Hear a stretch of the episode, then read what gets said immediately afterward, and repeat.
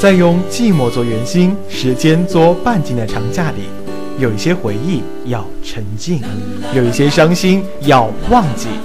休息是为了下一次远行，过一个愉快的悠长假期。